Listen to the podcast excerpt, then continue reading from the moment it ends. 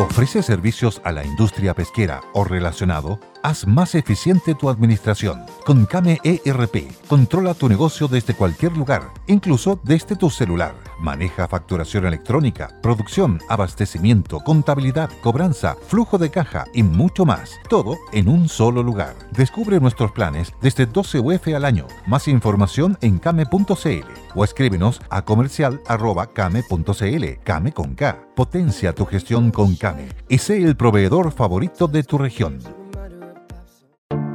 Te invitamos a conocer un lugar mágico, un lugar único, con un paisaje de una belleza que conmueve. Bosque Choyinco, ubicado en el destino Cuenca del Lago Ranco, es el proyecto ideal.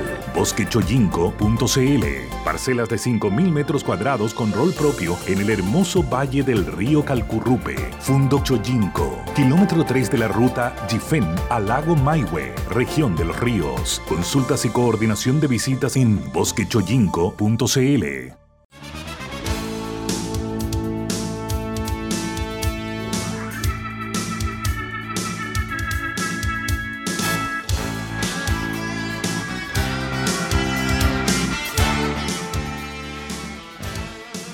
Buenas tardes, bienvenidos a cerrar de nuevo una semana con nosotros en Polos Opuestos. Le habla Bárbara Bericeño, junto al alcalde de la Florida, Rodolfo Carter. También está junto a nosotros Francisco Vidal. No sé qué estará organizando, lo veo hablando por teléfono muy concentrado, así que le vamos a tener que interrogar después, alcalde. Sí, le, le haciendo una clase de historia a Gabriel Borch, contándole quién es Bernardo Higgins, que no saque el cuadro. bueno, confesó el presidente que, reflexionó alto al respecto, si lo sacaba o no. No lo sacó. la verdad que yo voy a esperar que Pancho pueda hablar un poco, porque eh, él ayer dijo que el presidente era un hombre culto. Yo la verdad no tengo el gusto de conocer a Gabriel Boric, pero tengo la impresión que lee, no sé si lee las cosas más adecuadas, pero el comentario este de que evaluó sacar a O'Higgins, lo cual es una soberbia. Eh, yo me habría ahorrado el comentario, aunque hubiese tenido la duda, porque convengamos que O'Higgins, Carrera, Pratt son un poco más importantes que el actual presidente para los destinos de Chile, digamos, por lo menos hasta ahora. Capaz que el día de mañana descubra la solución de todos los problemas del planeta, pero, pero yo no sé, hoy día me, me, tomé la molestia después de leer la, la, nota que publica en la tercera. Eh, Pratt murió a los 31, Carrera murió a los 36, y O'Higgins liberó a Chile a los 38. Entonces muchas veces cuando se dice estos cabros, o más coloquialmente estos pendejos, eh, se pueden equivocar porque son muy jóvenes. Bueno, el presidente tiene 36. Y aparte de los héroes que te acabo de citar, Chile está lleno de gente anónima que es más joven, que tiene que emprender solo una familia, ser papá solo, un montón de desafíos. Entonces, me pareció muy poco prudente, muy poco temperada la, la, opinión, que solo, que solo nos, retrata de que, quién es el presidente de Chile en este minuto, alguien que de verdad cree estar eh, a refundar la república, como que antes de ellos no había nada y se siente con el derecho como a realizarlo todo.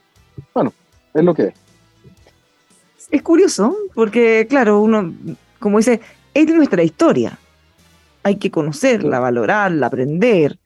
Eh, pero esto de juzgar o elegir quiénes merecen o no estar en cierto lugar, eh, siento que además, eh, tal como él mismo ha reconocido, él no es el primer presidente que tenemos en Chile, él es uno más, entonces hay cosas que se han ido manteniendo Claro, ¿cuánto, se puede ir innovando de un gobierno a otro?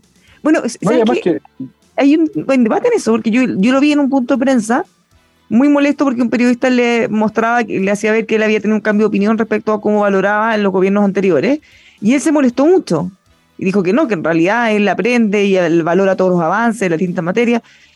Claro, lo que pasa es que cualquier persona que ve los discursos que él hacía, la forma como se refería, ¿para qué hablar de cómo hablaba del presidente Lagos?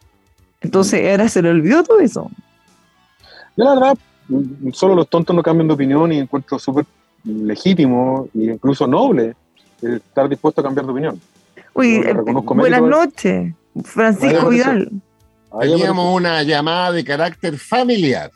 Ah, ah así que les pido disculpas a ciudadanos auditores. Muy bien. Porque dicen que lo primero para enfrentar la vida es el frente interno. Sí, pues. Bueno, buenas tardes, alcalde. ¿Cómo está, conductora? ¿Todo bien? Muy bien. Estamos cerrando esta semana nueva. O sea, más o menos, en verdad. De hecho, hoy día en la mañana, al salir del almuerzo, tuvimos el malas tardes en mercado. ¿Qué pasó? Porque, porque en la mañana tuvimos puras malas noticias de. Dólar alto, cobre bajo. Dólar, eso. Dólar alto, cobre bajo. pésimo. El dólar sobre 900, ¿eh? Hasta como 915. La tercera, moneda en el mundo que más se ha devaluado. No, eh, llegó a 915 pesos. Y en el caso del cobre llegó eh, un poquito sobre 360, imagínense. Después rebotó un poco más. Pero son pésimas noticias para nuestra economía. Tanto así que, por supuesto, todos ya están viendo qué se puede hacer al respecto. El ministro Marcel tuvo que referirse diciendo que el gobierno no tiene capacidad para influir en el dólar. Lo que sí tienen que hacer y abordar con mucha fuerza, y por supuesto con el Banco Central, es preocuparse por el impacto de la inflación. En el caso de ellos, el impacto de la inflación, en el caso del Banco Central, de que bajemos la inflación.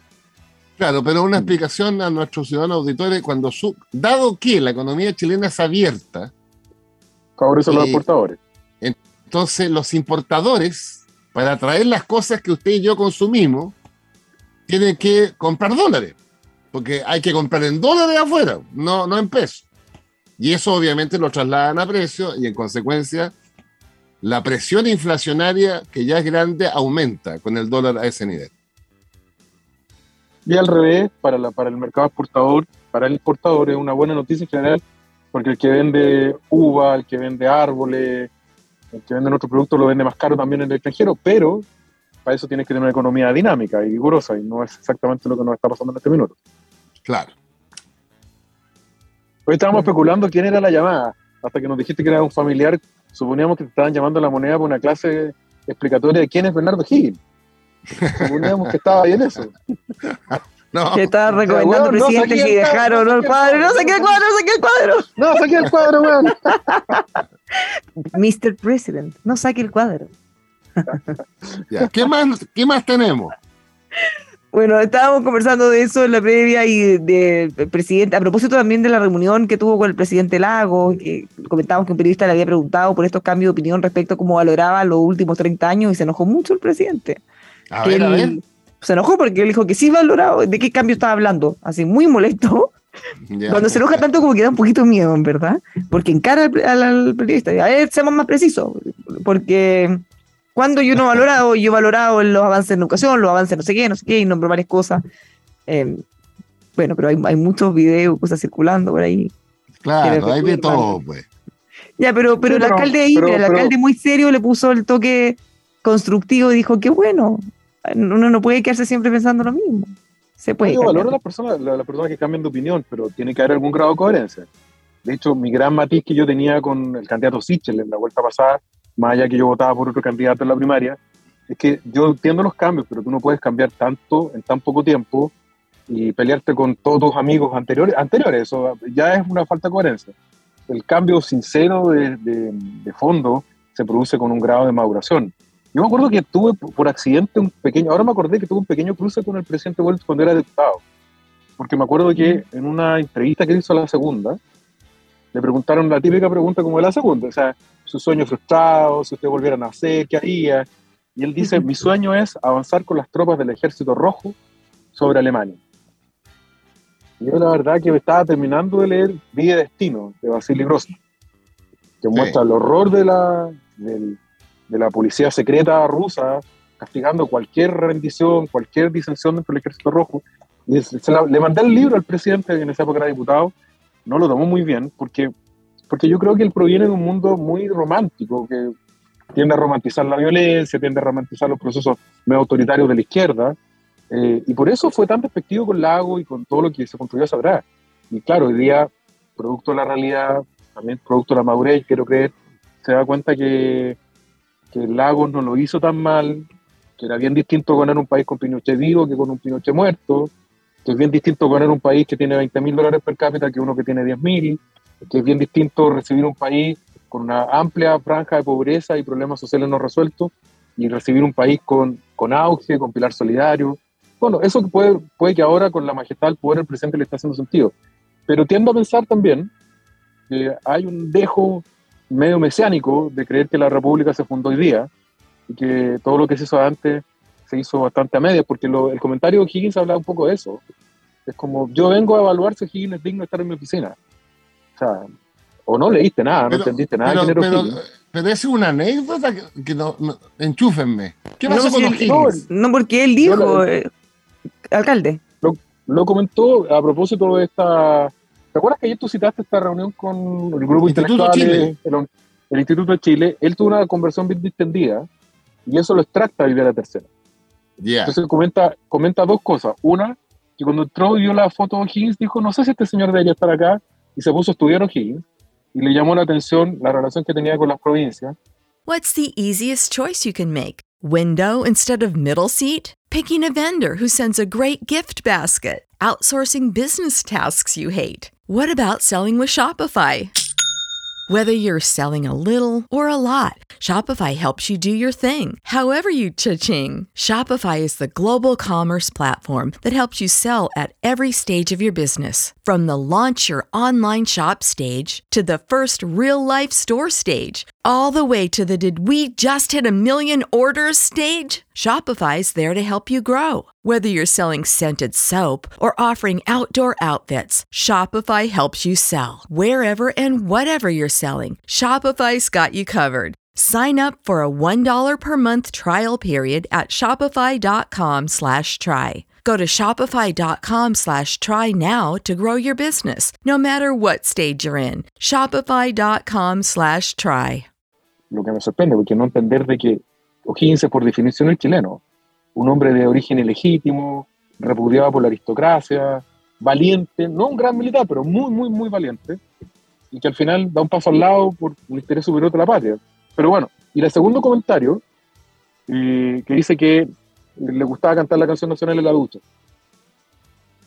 Eh, son como los dos comentarios que le respecto a la tercera. Y el la segunda es bastante divertido, no, se me ocurriría cantar la canción nacional en la ducha, pero lo primero eh, es como, yo si entro al- a la oficina de los presidentes de Chile, yo no me despacharía un comentario que voy a evaluar si puede estar O'Higgins, porque es como O'Higgins, Carrera, Bernardo O'Higgins y Prat son O'Higgins, Carrera y, y Manuel Rodríguez, perdón, y Prat son como los son los cuatro puntos cardinales de la República. No me imagino que alguien los venga a cuestionar hoy día. Mm. Curioso. Creo que, que es un poco lo que hablamos a propósito de la polémica de invitar a los presidentes o no a la ceremonia de la convención. Como que hay cosas que no, no se cuestionan, ¿no? ¿no? Como que obvio que había que invitarlo. O sea, cuando alguien va a hacer un acto, tú es, es obvio que lo va a invitar y listo. O sea, no, no es parte de un cuestionamiento, claro. Y, y ya, bueno, y la- lo más lamentable fue ahí cómo se dio ese debate también, por supuesto. Sí. La- Ahora más allá del el- encuentro, le encuentro saludable con el presidente Lago. A mí el presidente me invitó a tomar un café hace par de semanas, un mes atrás. Fue muy generoso él y muy cortés. Me, impresionó que ya un hombre mayor, está muy lúcido, pero un hombre mayor, uno lo ve, yo tengo el recuerdo del Lago apuntando al televisor y diciéndole, oiga, usted que lleva tantos años, hágase cargo, es un hombre ya mayor, distinto, y me parece tan injusto eh, el juicio desmesurado que se hace respecto de él, de Elwin, porque, a ver, ¿quién? Camila Vallejo, Giorgio Jackson, el mismo Boric, ¿alguna vez llegó la CNI a buscarlo a su casa como le pasó con Lago? Nunca. O sea, hay que tener un poquito más de contar hasta 300 antes de, de apuntar con el dedo a gente que, que fueron los constructores de la República que tenemos hoy día con sus luces y sombras, que yo creo que son más luces que sombras. Pero creo que también la reunión de hoy tiene que ver con una mirada estratégica de sus asesores que le han dicho, ¿sabes qué? Estaba mal la encuesta, todo indica que el pastelazo no haber invitado a los presidentes o expresidentes es un error, es un buen gesto que puede servir para el manejo de nuestra imagen comunicacional. Yo lo veo también dentro de esa, de esa estrategia, que es parte de, de- de las reglas del juego de un sistema democrático. Bueno, desde ese punto de vista les va a hacer bien gobernar, porque ya está súper trillado el dicho otra cosas con guitarra, pero cuando uno conoce realidades, cuando uno las vive, cuando uno se enfrenta a tomar decisiones difíciles, en vez de los que no hemos gobernado, leerlas o verlas eh, o criticarlas, porque es súper fácil desde las tribunas en que cada uno estamos, pero no es lo mismo estar ahí sentado. Y, por ejemplo, decretando estado de emergencia, como lo hablábamos ayer, que ha sido una de las cosas duras que le ha, tocado al gobierno, y no una, sino que varias veces. Y ahora Sí. ya van a insistir con otra más, por ejemplo, por decir Oye, la sobre evidente. eso, Bárbara, hay un dato hoy día en el Mercurio ¿Mm? sobre la votación del miércoles y entrevistan a la senadora independiente bancada Renovación Nacional, Carmen Gloria Aravena, que es de la Araucanía. Y ella dice, me llamó la atención, ella dice que se ha, eh, eh, se ha ido a, a la Araucanía profunda, a la, a la rural, a los ca- caminos interiores, y ya ha visto Fuerzas Armadas y Carabineros actuando. Entonces, en una de esas, toda esta discusión es completamente semántica y en los hechos no hay est- estado de emergencia acotado. O sea, no había, no había, quizá no, ahora no, porque en un comienzo sí. Pero ¿sabes qué? Hay una cosa que fue bien llamativa y que pasó súper colada. En, una, en un punto de prensa con el ministro Monsalve, que él dijo, aquí no nada de Ah, sí. acotado, ¿de dónde- de sacaron esto de acotado? No existe acotado, eh, y como que, como que nunca hubiera existido, no existe. Y me quedó eso súper grabado, porque los que crearon ese término, los que lo pusieron, mm, no somos nosotros ni la oposición, fueron ellos mismos, para Sí, tratar de bajarle el perfil de alguna manera. Quizá en la práctica han ido cambia- cambiando de opinión o eliminando No, tenemos no tenemos el testimonio de una senadora de oposición que hoy día aún más dice, hay que saludar lo bueno. Así termina su frase. Ahora Entonces- el conflicto dentro del Ministerio del Interior es bastante evidente, porque tenemos una, una ministra que, que es vecina nuestra en la Florida. Es un, un orgullo para nosotros tener una vecina ministra del Interior. Es un orgullo para Chile tener una mujer ministra del Interior. Pero eso, más allá de ese elemento que uno saluda y reconoce, su gestión es bastante cuestionable, porque son bastantes errores los que comete. Eh, y lo- los hombres de Estado que hay ahí son Monsalve y Vergara porque no solamente entienden cómo funciona el, el- el país, sino que también entienden la responsabilidad gigante que es el orden público. Que no puedes anteponer tus prejuicios a la necesidad de darle paz a la Araucanía, de hacer funcionar la Araucanía. Mm.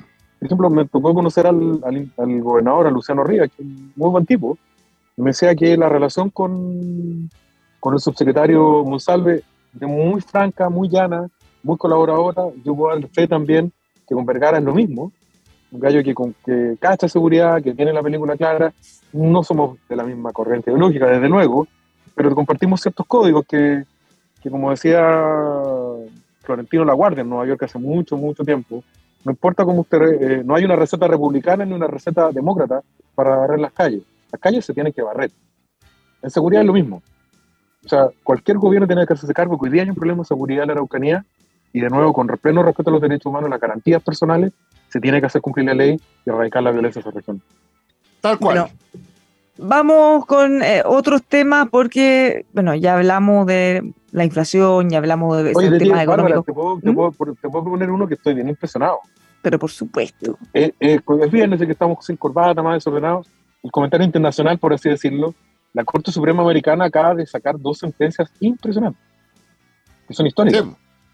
Ayer sacó una eh, reconociendo el derecho de los ciudadanos a portar armas en la calle sin ocultar. Que, va- que es contraintuitivo con todo lo que está pasando en Estados Unidos. ¿eh? O sea, le reconocen el derecho a los ciudadanos de andar con armas, incluso mostrando. Y hoy día ha salido la confirmación, que ya era un rumor hace un par de semanas, de que la Corte acaba de pronunciarse en orden a que el Roe versus Wade, que se, que se pronunció el 73, y que pone como norma federal, a partir de un pronunciamiento del, de la Corte Suprema, el derecho de las mujeres al aborto, hoy día dice no, esto es una, una decisión que debe tomar cada estado con su legislatura estatal, lo cual abre un, un gran margen de incertidumbre a lo que ya era una- un derecho federal. Eh, Sí. Es un tema que va a traer va a traer cola a nivel mundial, es un cambio histórico. Sin duda, creo yo, es la decisión de la Corte Suprema norteamericana más importante desde el año 73. No sé qué pensáis tú, Pancho, porque es realmente importante.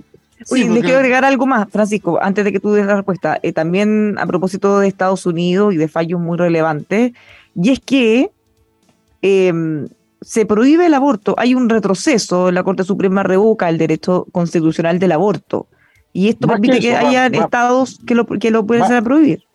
¿Mm? Más que eso, lo que dice el juez Alito, que es el que redactó la, la sentencia, dice hay que reponer la interpretación correcta de la Constitución Federal, que este tipo de decisiones son de los gobiernos estatales. Estado. Mm. Claro, Entonces, pero en el fondo, lo- ya- por eso, pero lo no lo elimina prohíbe, como... No, pero lo elimina como un derecho fundamental en la Constitución, porque si lo, lo llevamos a, nuestra tema, a nuestro tema, cu- cualquier cosa que quede en la Constitución está por sobre todo. Entonces, eh, si hay un derecho constitucional al aborto, no es opción, mientras que en este caso, si se elimina ese derecho, cada Estado podrá tomar su propia decisión. Entonces, ah, se ha generado este ruido, como decir, bueno, en el caso de no prohibir el uso de armas, incluso en la calle, atenta o es muy, se mete en lo íntimo, se mete como demasiado en tu vida. Bueno, y, pero en el caso del aborto es al revés, como, ¿hay ahí una incongruencia o no? No, claramente, claramente, claramente una incongruencia. a ser bien preciso, lo que dijo Rose Wade hace ya más casi 50 años, es que cualquier mujer en, el- en cualquier estado norteamericano podía reclamar su derecho a abortar hasta los 90 días, hasta los tres meses. Y que no podía haber una legislación estatal que lo prohibiera. Hoy día lo que hace la Corte es extraer y decir, nosotros no prohibimos el aborto, pero si algún Estado decide prohibirlo, es decisión de cada Estado, o al revés, autorizarlo. Y siempre hasta máximo 90 días. Pero ambas resoluciones tienen que ver con la composición de los nueve supremos norteamericanos. Sí, no, claro, la mano de hay, hay, seis conservadores de la mano de Trump y tres liberales. Aún más, en el tema de las armas, la votación fue de 6-3. Entonces hay una lógica conservadora que ya, eh, la gente, yo encuentro increíble, ¿eh? porque todos los días hay una noticia de algún baleo en alguna ciudad norteamericana. Y no solamente entonces el derecho a usar el arma, sino que a mostrarla. Es decir, un compadre puede ir por eh, la quinta avenida con un fusil. Increíble. Bueno, de, lo que pasa es que la lógica para nosotros es una lógica absurda, pero los americanos son una comunidad de techo finalmente. Ellos sostienen de que la milicia ciudadana se defiende del gobierno que eventualmente quisiera privarlo de sus derechos. Para nosotros es inconcebible, pero la lógica como se construyó Estados Unidos sí se entiende. Eh, a mí me preocupa más que el tema de las armas, que me preocupa el tema del retroceso de los derechos civiles. Sí, claro. Porque hoy día, porque hoy día con esta mayoría conservadora, yo claramente soy contrario al aborto, no soy partidario del, aborto libre en ningún caso. Creo que sí las tres causales son, como se hizo en Chile, son atendibles y vale la pena eh, atender cada uno de esos casos. Eh, pero, por ejemplo, Estados Unidos ha reconocido el matrimonio de un mismo sexo.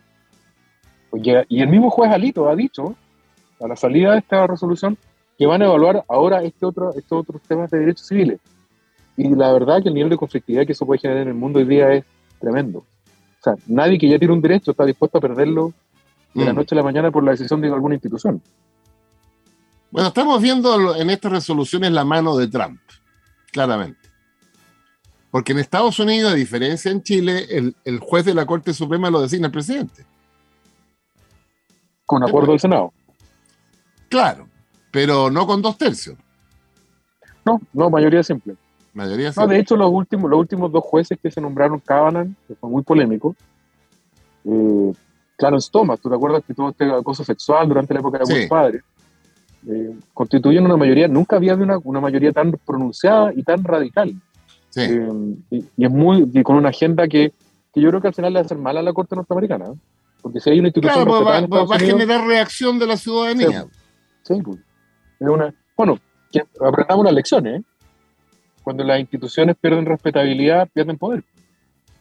Imagínate, la Corte Suprema está constituida por nueve personas, todas muy respetables, pero cuando empiezan a tomar decisiones que son claramente contraculturales, empiezan a perder respetabilidad frente a la sociedad.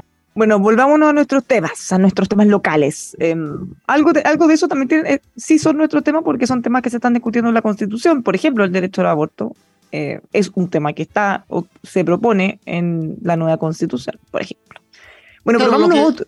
¿Mm? Pero déjame para nuestros auditores porque lo que está en la propuesta es el respeto a la decisión de la mujer, por así decirlo, en esta materia.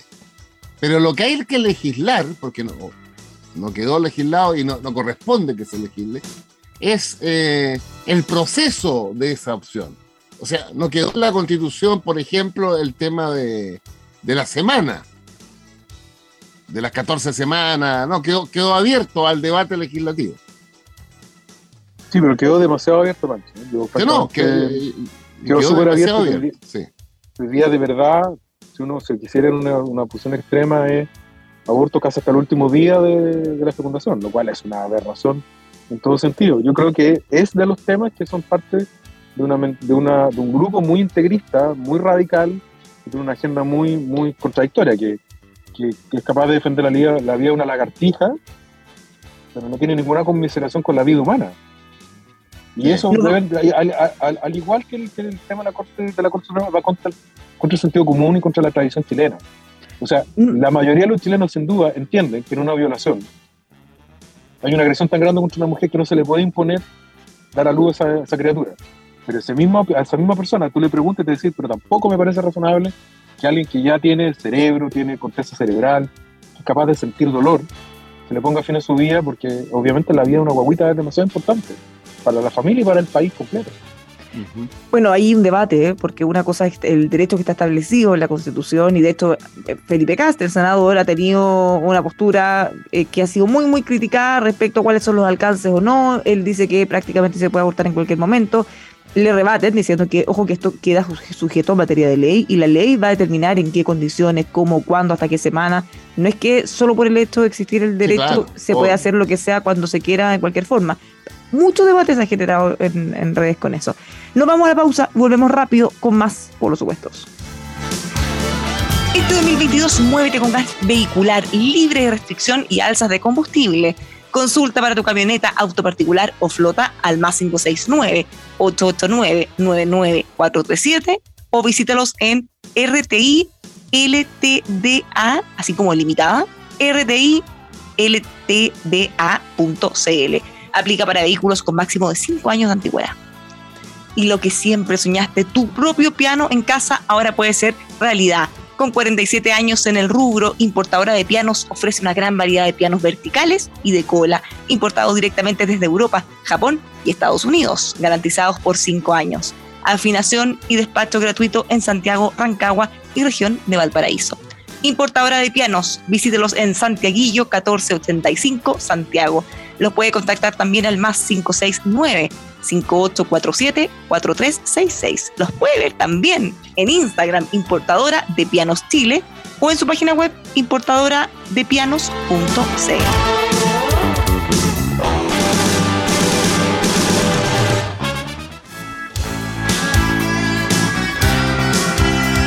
junto a Francisco Vidal y el alcalde Rodolfo Carter tenemos muchos temas dando vuelta yo les quiero proponer otro que em, se puede tornar color de hormiga. ¿Por qué? Ayer, ocho expresidentes de la democracia cristiana solicitaron a la directiva del partido que se dé libertad de acción para el plebiscito. Este es un tema que veníamos conversando desde antes porque algo parecido había dicho la senadora Jimena Rincón. El vicepresidente de la DC dijo que iba a votar rechazo. Entonces, también espera que haya una libertad de acción en el partido, cosa que el presidente se niega, el presidente Felipe del Pin, y afirma, yo lo entrevisté hace un par de semanas y ahora sigue sosteniendo lo mismo. No puede, no hay ni una posibilidad de que podamos tener libertad de acción porque hay que jugársela con algo, dice. Eh, mm. De hecho, este, este caso dice, nuestra posición es que no cabe una libertad de acción, sería la intrascendencia del partido. Mm. ¿Qué les parece a usted? Esto es sí o sí una crónica de un conflicto anunciado, porque a menos que den libertad de acción, ¿qué va a pasar después? No pueden obligar a todos a que voten rechazo, se van a querer, quieren que se queden callados los que silbarán, se van a tener que salir del partido, ¿cómo lo ven ustedes? Lo veo como eh, la sinopsis de una crisis, porque los ocho presidentes demócratas cristianos lo que están buscando es que el partido no se quiebre y, el presidente de la democracia cristiana quiere que el partido tenga una posición, que es lo natural frente a la principal decisión en, la política, ni más ni menos una constitución. O sea, si un partido político no se puede colocar de acuerdo como institución en aprobar o rechazar una propuesta constitucional, bueno, ¿en qué se puede poner de acuerdo después de eso? Entonces, claro, y por otro lado es evidente, por la polarización de las opciones, en que los que sean derrotados en la Junta Nacional Demócrata Cristiana el 6 de julio, una parte al menos de ellos, no le va a hacer caso a la decisión institucional. Ahora, ¿qué va a hacer esa gente o qué va a hacer la institución con esa gente? no sé. Pero yo creo que la salida práctica para evitar esa ruptura es libertad de acción. Pero por otra parte, la libertad de acción hace completamente, eh, ¿cómo decirlo bien? Eh, irrelevante un partido político que no tiene una posición sobre una nueva constitución, deja de ser un actor político. Sí, pues yo estoy totalmente de acuerdo con el análisis, pero yo, le añadiría que probablemente lo que dicen los ocho expresidentes una mirada más de largo plazo de dónde tiene que estar la DC en el juego político chileno. Porque esa frase de Romero Tomich de que cuando gana la, la DC con la, la, la DC está con la derecha, gana la derecha, bueno, parece también que cuando está con la izquierda gana la izquierda. Porque eh, lo que hoy día ir a buscar votos en el discurso de izquierda a la DC no le está sirviendo, porque no lo quieren tampoco. O sea, la, la DC no es querida por la izquierda, la, izquierda dominante hoy día. Eh, y probablemente lo que está pensando desde el presidente Frey hasta Carolina Goich es buscar un espacio donde están los amarillos, donde está la gente que está en el rechazo hoy día, pero que no es de derecha, y probablemente la mayor parte del electorado DC, del que va quedando, eh, está por el rechazo. Así como hay una franja importante de gente de la socialdemocracia que en silencio va a votar por el rechazo, porque tiene claro que, o al menos más que claro, siente que eh, esta constitución hecha muy a la rápida, controlada por grupos muy ideologizados, finalmente nos va a, nos va a poner un callejón con daño irreparable. Eh, ¿Es un zapato chino para la DC? Sí. Pero de la mirada de la lógica estratégica, ¿dónde tiene que estar ubicado la DC? Es la gran pregunta que se tienen que hacer. ¿Ir a buscar voto a la izquierda?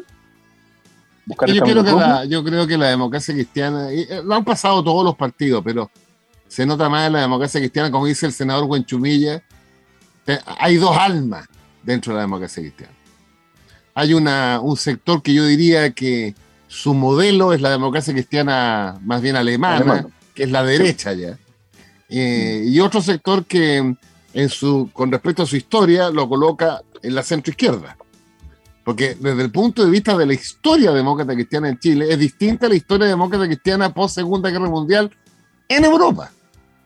Y mientras en Europa la democracia cristiana, y sobre todo en Alemania, que es como el símbolo, es la derecha, pues allá no, no existe la UDI, Ciudadano Auditor, no existe Renovación Nacional. Lo único más parecido que existe en Alemania hoy día es a los republicanos, que se llama Alternativa para Alemanes, ¿ya? que es bien de derecha.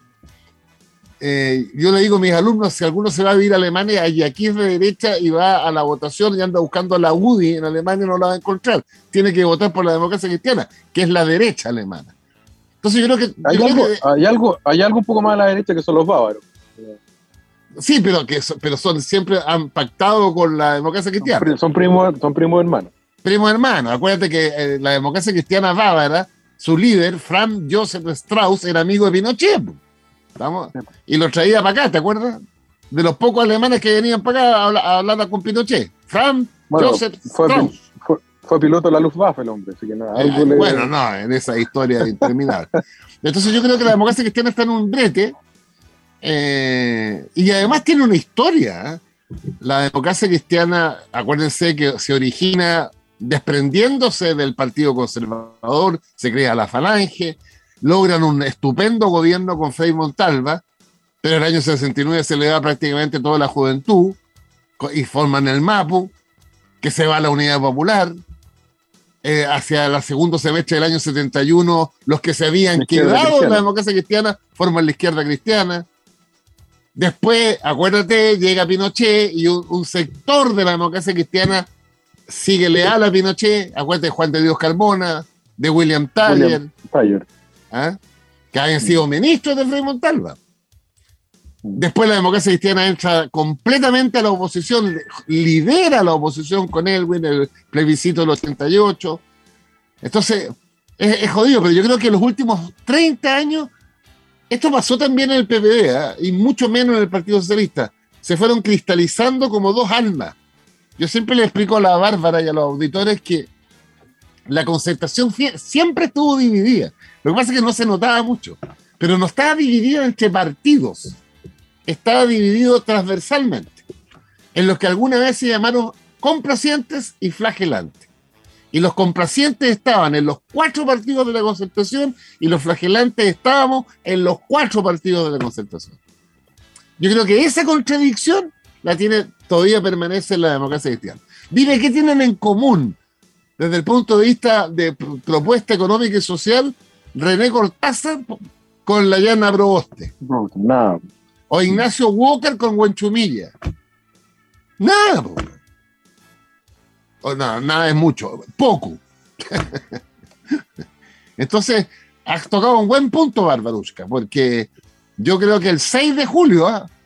porque adelantaron su junta, la tenían para el 16, la adelantaron al 6 de julio, que era una semana más, porque el servicio electoral ya empieza a preguntarle a los partidos su opción legal para determinar los minutos en la franja.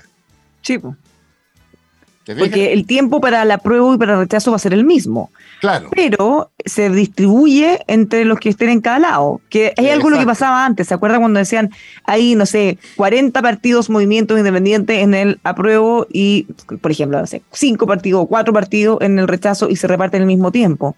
Claro. Eh, entonces es muy relevante.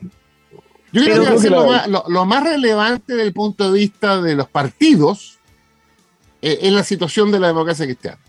Porque, por ejemplo, el PPD, tenemos consejo el 9 de julio y se, puede haber algún compadre, pero claramente eh, va a votar por el apruebo, los socialistas también. Todos los partidos tienen que hacer lo que ya hizo la derecha, tanto los republicanos como Chile, Chile, Chile, Chile vamos, ¿ya? Eh, Pero probablemente, Pancho, hay una, hay una diferencia entre la superestructura partidaria y la base. Y lo que son, y lo que son las bases. Yo creo que mientras más a la izquierda es más coherencia. Yo creo que los comunistas van a votar a prueba. No, sin también. Duda, claro. Yo creo que ya empiezan a haber algunas disensiones en el mundo del socialismo, en el mundo del PP también. Bueno, no va a ser conflictivo porque va a ser en silencio. Claro. Pero la Además, fíjate que la democracia cristiana, que tiene buena orgánica, eh, yo, como lo leo todo, me fijé que el frente de profesionales y técnicos, la mayoría está por el rechazo. Es que les quiero decir algo, eh, otra reflexión a propósito de lo de la democracia cristiana, porque una cosa que se juega internamente, ya lo decíamos, es un quiebre en el partido que puede ser muy terrible, ¿cierto? Porque hay muchas posturas distintas. Pero pensémoslo hacia afuera, hacia la opinión pública, todos consideran normalmente que la DC es un partido de centro, centro izquierda, algunos dicen centro va hacia un lado, pero siempre estaba como lo más al medio, entre comillas. Sí. Todos sabemos también que hay mucha gente que busca referentes, que dependiendo de quiénes estén en cada lado, lo hemos dicho, también pueden tomar sus decisiones o pueden influir en ellas. Entonces, ¿qué tan relevante puede ser para una población que no es ni derecha ni izquierda o que está banderizada con un partido? Es que figuras tradicionales de la democracia cristiana estén en una u otra vereda. Yo creo que es un factor importante, porque probablemente para una persona que, no, mira, yo me siento más o menos de centro, yo no soy de izquierda ni de derecha, que si se fijan en la encuesta es la mayoría de las personas, un parte importante. Eh, y de repente aparece gente que uno considera sensata o como de centro y dice, no, sabes que esto es pésimo, mamarracho, hay que retrasar, o al contrario, esto es maravilloso, en realidad no hay que tener ningún temor, aprobemos. Bueno, puede generar también un impacto importante, quizá por eso a la democracia cristiana o a la directiva quizá le interesa tanto decidirse por una alternativa que obviamente es la prueba. No sé si ustedes cómo lo ven ese tiendo, tiendo, a pensar de que eso es marginal. No, no lo digo con, una, con términos peyorativos, marginal porque probablemente influye en un público más informado. Claro, escuchar a género arriesgada es importante para cualquiera. Escuchar, no, sé, claro, claro, pero... Pero, pero, pero a, la, a, la, a la masa, yo creo que ya, si tú me preguntas cuándo se produjo el quiebre de la DC entre su electorado y, y su estructura, fue en la época de Lavín Lago. Yo creo que hay muchos demócratas cristianos cruzó hacia la derecha y no volvió. Mm. Y hoy día yo creo que les va a pasar de nuevo. Yo, no, yo no estoy pensando en la militancia, estoy pensando en la gente normal, la gente que mira, que prende las noticias, no, por que las cosas, y, que no es electorado necesariamente. Lo, pienso en mis, viejos, mi papá y mi mamá. Mi papá era demócrata cristiano, mi mamá votaba por la democracia cristiana, pero llegado el minuto de la polarización, votaron por la derecha. Sí, eso es claro. Eh, eh, eh, es, una, franja que. Cuando se está en, este el medio y el país se polariza, los que están en el medio tienden a tomar opción. Sí, no, claro. Es una cosa casi física. Y además que, digamos, las cosas como son, el origen de la democracia cristiana, aun cuando tuvo un rol muy destacado en la lucha contra la dictadura, es una opción. Recuerde que la flecha cruza las dos, las dos, las dos capitalismo y socialismo que son el capitalismo y el socialismo, y son fundamentalmente comunistas. Entonces, tienen mucha, mucha precaución con algo que ven hoy día más radical. Yo lo, veo entre el electorado de ellos, que uno los conoce. Eh, votan por alcaldes como yo, que no son de izquierda, y claro, y ya puesto en una cosa más trascendente como es la constitución, yo mucho me temo que, que, se van a quedar con la campanilla, la directiva. Yo estoy seguro que la democracia cristiana finalmente se va a inclinar institucionalmente por el apruebo asumiendo ese costo de que se puedan dividir o que se empiecen a descolgar, ¿qué, deberían hacer con algún, no sé, por ejemplo, Jimena Rincón? Si la senadora dijera, ¿saben qué más? Yo no puedo, rechazo. Que la van a echar del partido, van a pasar al tribunal de ética, ¿qué, qué pasa en ese caso? Yo entiendo a pesar de que no, gente como Jimena Rincón, que está dentro del Congreso, no se va a pronunciar nunca a favor del rechazo a la prueba. Creo que va, va a tratar de mantener la, la mayor presidencia, aun cuando creo que vota por el rechazo. Probablemente gente como Ignacio Walker o Genaro Regá, sí, lo van a decir. No, Genaro el salió del partido hace algunos meses. Sí, no, claro. Es que ese es un símbolo. O sea, cuando tú tienes personas de ese talante que ya no están, ¿por qué crees? No, es porque ya no es infumable el partido. Este es un partido que ya es de izquierda hace mucho rato y un partido que, que dejó de ser de centro. Eso es, una, es, un- una falacia. Uno ve sus dirigentes de base, son dirigentes de izquierda. Claro, no son comunistas, no son de Frente Amplio, pero son de izquierda, incluso más, incluso más radicales en algunas cosas que eh, los socialistas. Si uno compara, por ejemplo, hablar con José Miguel Insulza, con Llano Proboste, Pro- Insulza es más moderado, Proboste es más radical. Eso no cabe ninguna duda. Mm. Bueno. Francisco, ya nos tenemos, nos quedan, que me dijeron tres minutos, no cinco ni seis. ya asumo que a esta altura ya nos queda uno nomás. Eh, ¿Algo para cerrar? Francisco, Eh, ya que el lunes no tenemos programa, eh, aprovechen ahora o nunca. Ahora pues.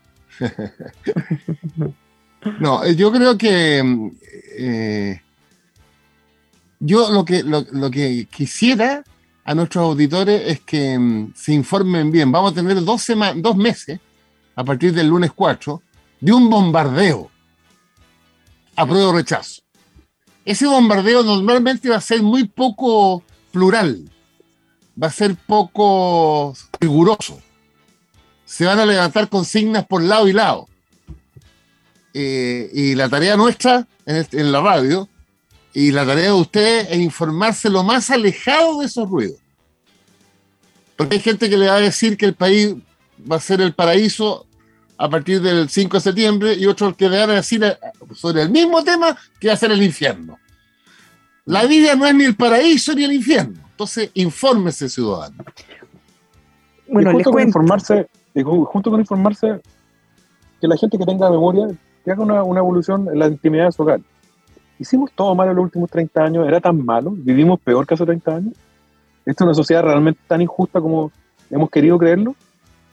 Eh, porque si es tan injusta y es tan mala y vale la pena refundarla y, y retomar las tesis indigenistas que hay en nuestra constitución, esta, esta multi- multinacionalidad que se nos quiere imponer, si estamos dispuestos a mirar con un sistema de justicia que con todos los problemas que puede tener la justicia chilena, tiene algún grado de tiene un grado de independencia de justicia, de independencia de la justicia, tiene eh, jueces distintos resolviendo en distintas etapas las sentencias. Vamos a entrar a un sistema jurídico parecido al argentino, que la gente lo reflexiona en la tranquilidad de su hogar. Yo al menos tengo claro, yo lo miro hacia atrás, este es un mejor país que hace 30 años, sin duda.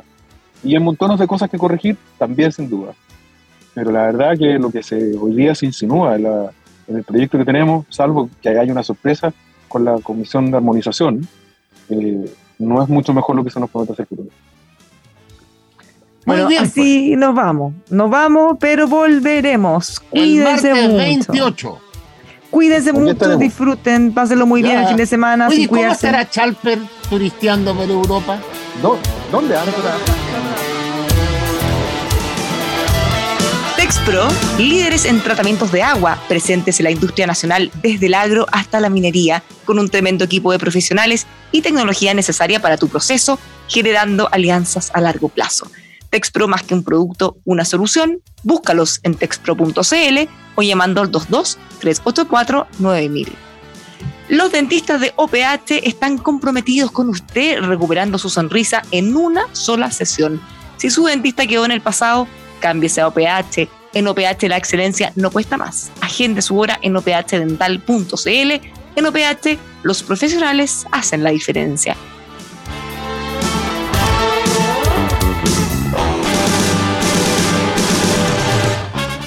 It is Ryan here, and I have a question for you. What do you do when you win? Like, are you a fist pumper? A woohooer, a hand clapper, a high fiver. I kind of like the high five, but if you want to hone in on those winning moves, check out Chumba Casino. At ChumbaCasino.com, choose from hundreds of social casino style games for your chance to redeem serious cash prizes. There are new game releases weekly, plus free daily bonuses. So don't wait. Start having the most fun ever at ChumbaCasino.com. No purchase necessary. Group. Void were prohibited by law. See terms and conditions. 18 plus. With Lucky Land slots, you can get lucky just about anywhere. Dearly beloved, we are gathered here today to. Has anyone seen the bride and groom? Sorry, sorry, we're here. We were getting lucky in the limo and we lost track of time. No, Lucky Land Casino, with cash prizes that add up quicker than a guest registry. In that case, I pronounce you lucky. Play for free at LuckyLandSlots.com. Daily bonuses are waiting. No purchase necessary. Void where prohibited by law. 18 plus. Terms and conditions apply. See website for details.